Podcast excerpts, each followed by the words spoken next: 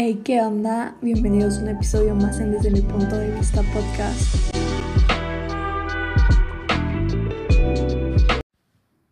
Llevo usando las redes sociales desde que soy muy pequeña, desde que tenía como 9, 10 años. Hubo mucha evolución de esos años hasta ahora, y a pesar de que en ese entonces las redes sociales no era algo tan drástico e innovador, mientras más pasaban los años, iban creando más cosas, teniendo una experiencia 100% online. Tanto así de que ahora puedes trabajar desde casa solo compartiendo contenido. Cuando era más pequeña, porque bueno, en realidad era una niña en ese entonces, las redes sociales no, significaron mucho en mi vida. Eran algo que usaba esporádicamente y nunca pensé que, que me iban a llevar a ese punto de colusión. Las cosas empezaron a cambiar cuando entré en la adolescencia. Ya para ese entonces cuando entré en secundaria ya estaban mucho más progresadas y ahí fue cuando empecé a estar más activa en todo eso.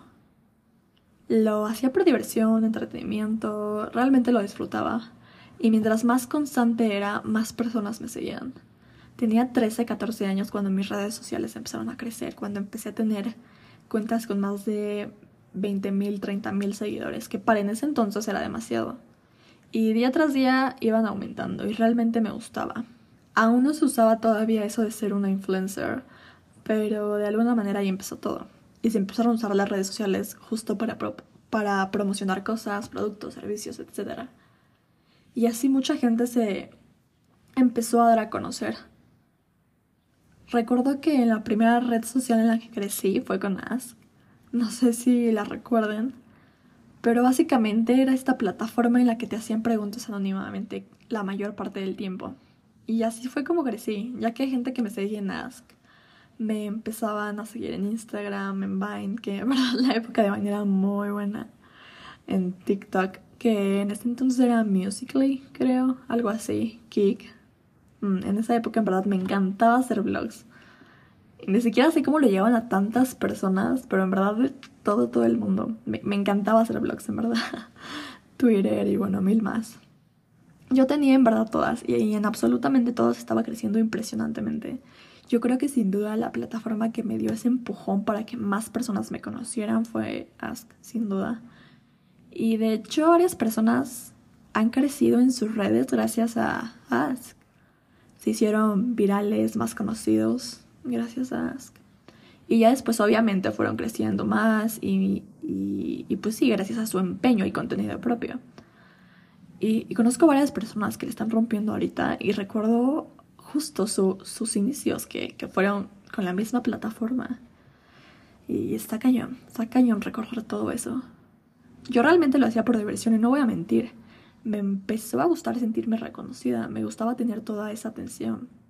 Me acuerdo que varias veces salía y me pedían fotos y yo estaba encantada, impactada. O sea, no saben en verdad, pero obviamente, obvio, obviamente se sentía raro porque prácticamente no hacía nada. Lo único que era. Lo único que hacía era tomarme fotos y subir contenido y ya. Y yo creo que las cosas se pusieron un poco más difíciles cuando empecé a tener chance 16, 17. Porque en ese entonces ya tenía miles y miles de personas. Me aumentaba, no les miento, casi mil al día. Y me empecé a volver muy superficial, en verdad demasiado. Me empezaron a importar mucho los números, los seguidores. Y llegué a ese punto en el que cuando veía que estaban bajando las cantidades, me deprimía, me deprimía muy muy fuerte y no me gustaba nada. Así que hacía muchísimas cosas para que no, para que eso no pasara. Y, fue difícil porque las cosas salieron de control, porque me volví superficial. Solo me importaban los likes, los seguidores, solo me interesaba verme entre comillas perfecta todo, todo el jodido tiempo. Y bueno, también otra parte es que me acuerdo que me empecé a incomodar muchísimo porque recibía muchos mensajes de gente que obviamente no conocía y pues no, no me hacían sentir bien, me, incomodaban. Y siento que esto es algo que le pasa a muchas mujeres, pero a mí me empezaron a sexualizar desde que soy muy, muy pequeña. Y eso está súper jodido, pero, pero bueno.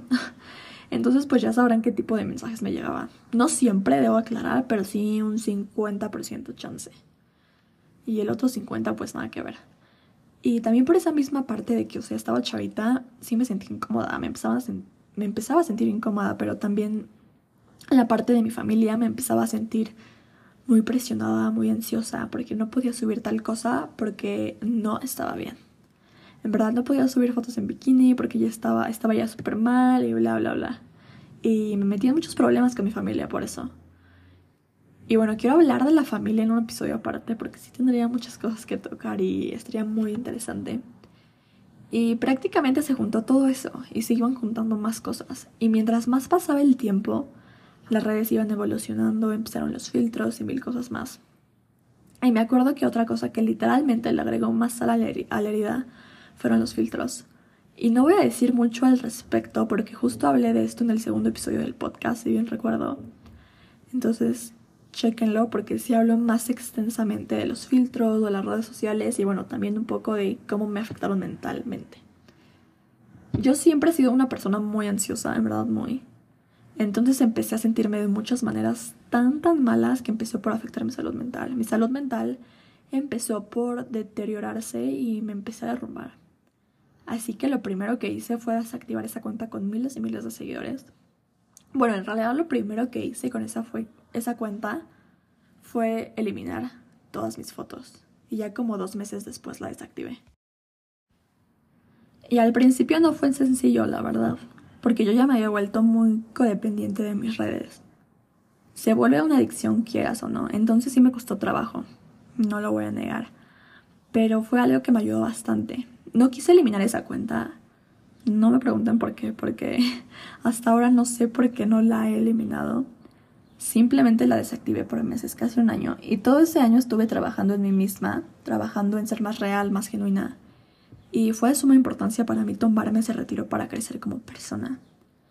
La volví a abrir, recuerdo que creé otra cuenta y, y ahí en mis historias compartí esa cuenta diciendo algo así como, solo mis amigos síganme en esta cuenta la, hice privada y ya todos mis amigos conocidos me empezaron a seguir y dije, bueno, tengo que crear una historia nueva, una nueva y completamente diferente. Eliminé todas las solicitudes que tenía en esa cuenta de gente que no conocía, porque obvio vieron esa historia, pero no los acepté.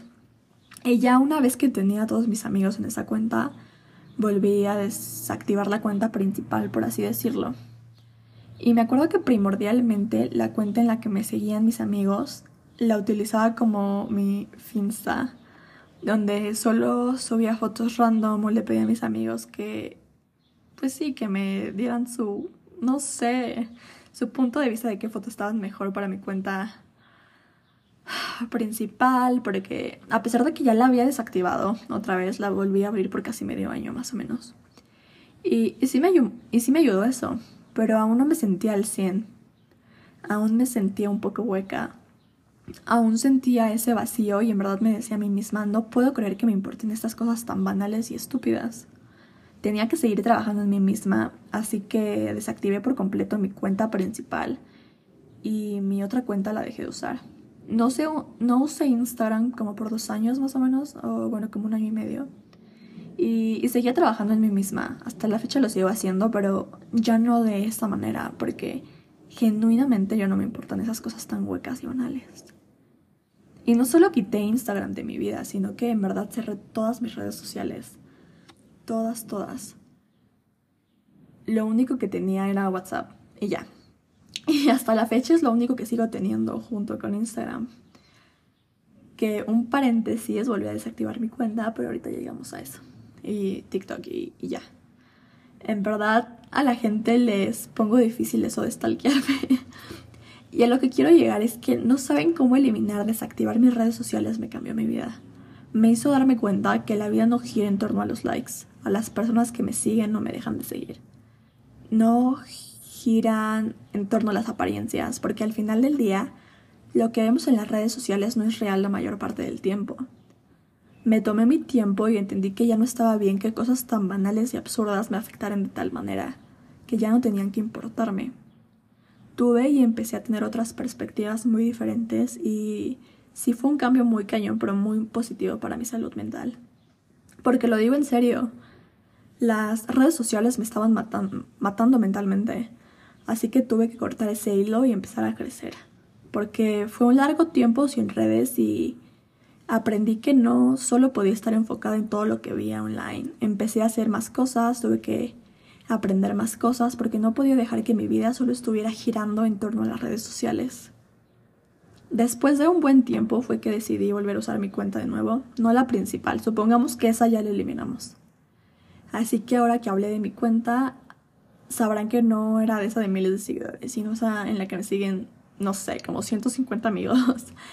Y algo chistoso antes de adentrarme ya a lo nuevo, por así decirlo, es que después de años que desactivé mi cuenta principal, la llegaba a activar, pero solo por solo para ver qué tanto pasaba en esa cuenta. Lo hice como dos, tres veces como máximo y no sé, no sé por qué lo hacía, de alguna manera me dio nostalgia porque tal vez si no hubiera parado mi contenido ahí hace años, ahora no sé, podría tener una comunidad más grande, podría, no sé, estar trabajando con las marcas de mis sueños y bueno, pensamientos de ese tipo. Y es algo que sí se ha cruzado en mi mente, pero ya no de esa manera superficial, ¿saben? Es diferente, no, no, no sé. Y algo también muy chistoso es que en esa época era súper, súper sociable, súper abierta, cero penosa en hablar a la cámara específicamente. Inclusive creé mi canal de, de, YouTube e igual, la, igual, igual estaba yendo súper bien, pero igual borré todos los videos porque quiso un comienzo nuevo. Y ahora soy tan penosa en hablar a la cámara. Bueno, no tanto, pero sí un poco. Más de ser penosa me pongo un poco nerviosa y no lo entiendo, porque a veces era todo lo contrario no sé, siento que a veces de alguna manera si sigo pensando en el qué dirán o si mis amigos descubren esa cuenta mía, ay no, qué, qué horror, qué cringe. y honestamente quiero seguir trabajando en esa parte porque a pesar de que no es tan intensa, sí toma por lo menos un 10% de mis pensamientos. Y sigo creando contenido y me gusta, es algo que sinceramente disfruto y quiero mejorar día tras día. Tengo mi podcast que no saben lo agradecida que estoy con ustedes por el buen feedback que le han dado desde que lo empecé. Tengo una cuenta de libros en el cual recomiendo libros muy esporádicamente, promociono los míos o subo poesía mía. Y también tengo una donde subo cosas para veganos o vegetarianos porque si no sabían soy vegetariana y me encanta cocinar, entonces subo contenido ahí. Y, y ya. Y he querido subir un poco de, contenido a mi cuenta personal, pero, pero no me he animado. Pero espero hacerlo pronto, sin prisa. Si no pierdo nada en intentarlo, porque. Porque sí. pero quería comentar eso porque ahora que estoy en todo esto y que de alguna manera las redes siguen presentes en mi vida, es importante comentar que ya no lo hacen de esa manera tóxica que solían serlo. Y volviendo al tema donde volví a usar mi otra cuenta, la usé por años y todo súper bien, todo muy tranquilo. Seguía subiendo fotos súper random, fotos sin maquillaje, fotos, no sé, empecé a ser más real. Y bueno, pasó un tiempo y realmente esa cuenta nunca me ha afectado del todo como lo hizo la principal, pero volví a desactivar esa cuenta como dos veces. Pero por, no sé, uno o dos meses. Porque simplemente quería un descanso. Y regresaba y todo normal. Nunca he tenido un problema como tal con esa cuenta, pero, pero a veces hay que entender que las redes sociales sí nos drenan, aunque lo hagan inconscientemente y por eso es muy importante de vez en cuando tomarnos esos descansos y desactivar nuestras cuentas. Digo, no tienes por qué eliminarla si no quieres, pero puedes empezar desactivándola o borrándola de tu celular. Empieza con algo así, date un respiro. Y te juro que te vas a sentir más libre de alguna manera. Te va ayudar mucho a reflexionar, estar más presente. Y gracias a eso te vas a estar enfocando en más cosas y no solo estar pendiente de tal red social todo el tiempo. Las redes sociales son tóxicas, han vuelto muy tóxicas en los últimos años porque al final del día vemos contenido que no es real. Todo, pero todo está planeado. Y siento que ahí entra mucho eso de la presión social y esa ansiedad y necesidad de vivir o verte como tal persona. Porque podremos ver a esta persona y decimos, wow, qué vida, qué físico y mil, mil cosas. Pero esa persona no está mostrando su realidad. Solo sube lo que esa persona quiere que veamos. Y es válido, pero también deberíamos empezar a mostrarnos más reales, más humanos. No sé, al menos eso pienso yo. Y bueno, en diciembre más o menos volví a desactivar mi cuenta otra vez, porque en verdad necesitaba un respiro completamente ya empezaba a sentirme muy asfixiada y bueno, quería sanar de muchas cosas, de muchas personas, así que lo mejor que hice fue desactivarla y distanciarme. sigue cerrada y si soy honesta no sé si la activaré por lo menos en estos próximos seis meses. Pero no hay prisa, no hay necesidad y de alguna manera me gusta mucho que la gente no sepa tanto de mí. Creo que ya debería de parar de leer tantos libros tantos libros con personajes misteriosos porque ya, ya se me está metiendo en la cabeza todo eso. Pero sí, no sé, me gusta mantenerlo así, mantenerme low-key. Y algo que me he dado cuenta que hago es que cada vez que me voy de las redes sociales, vuelvo así de repente como si nada. Pero siento una versión mejorada. Y bueno, es algo que así me gusta, no sé. Y ahorita en este momento no quiero que la gente sepa qué estoy haciendo o no estoy haciendo. Y es lo mismo hacia ellas. No me interesa en lo absoluto lo que dejen o no dejen de hacer. No quiero verlo y no quiero que me vean. Bueno, vamos, lo digo de manera online. a eso me refiero. Que, que, no me apetece saber de ellos por las historias que suben o, o ajá, las, las cosas que suben, a eso me refiero. Y también es algo que me ha hecho abrir los ojos con amistades, porque si tú cierras tus cuentas vas a desaparecer un tiempo porque te estarás tomando ese descanso. Y ahí realmente te vas a dar cuenta qué onda con tu círculo social. A muchas personas no les va a importar, pero otras, si realmente te quieren contactar, lo harán. Te dirán, oye, ¿qué onda? Vi que desactivaste tu cuenta, ¿todo bien? O cosas así. Desactivar tal cuenta no será un impedimento si realmente te quieren hablar. Porque al final del día, pues tienen tu número, saben dónde vives. Entonces ahí te das cuenta de muchas, muchas cosas. No tengan miedo en darse un respiro de las redes sociales. A veces no nos damos cuenta que todo lo que necesitamos, aunque sea por un par de días, es un distanciamiento. A veces necesitamos tomarnos el tiempo que sea necesario para respirar, para crecer, para pensar más las cosas, para sanar, para dejar de sentirnos tan presionados socialmente. Tenemos que empezar a tener otra perspectiva de las redes sociales y darnos, y darnos cuenta que no son imprescindibles. No digo que las elimines, pero puedes empezar desactivándolas. Yo borré muchas, pero también desactivé muchas. No tienes por qué estar en ese break para siempre. Podrían ser unos días, semanas, meses. Tendrá que ser el tiempo que sea necesario y adecuado para ti. En verdad a veces lo único que necesitamos es darnos un respiro y empezar a darnos la oportunidad de tener otras perspectivas.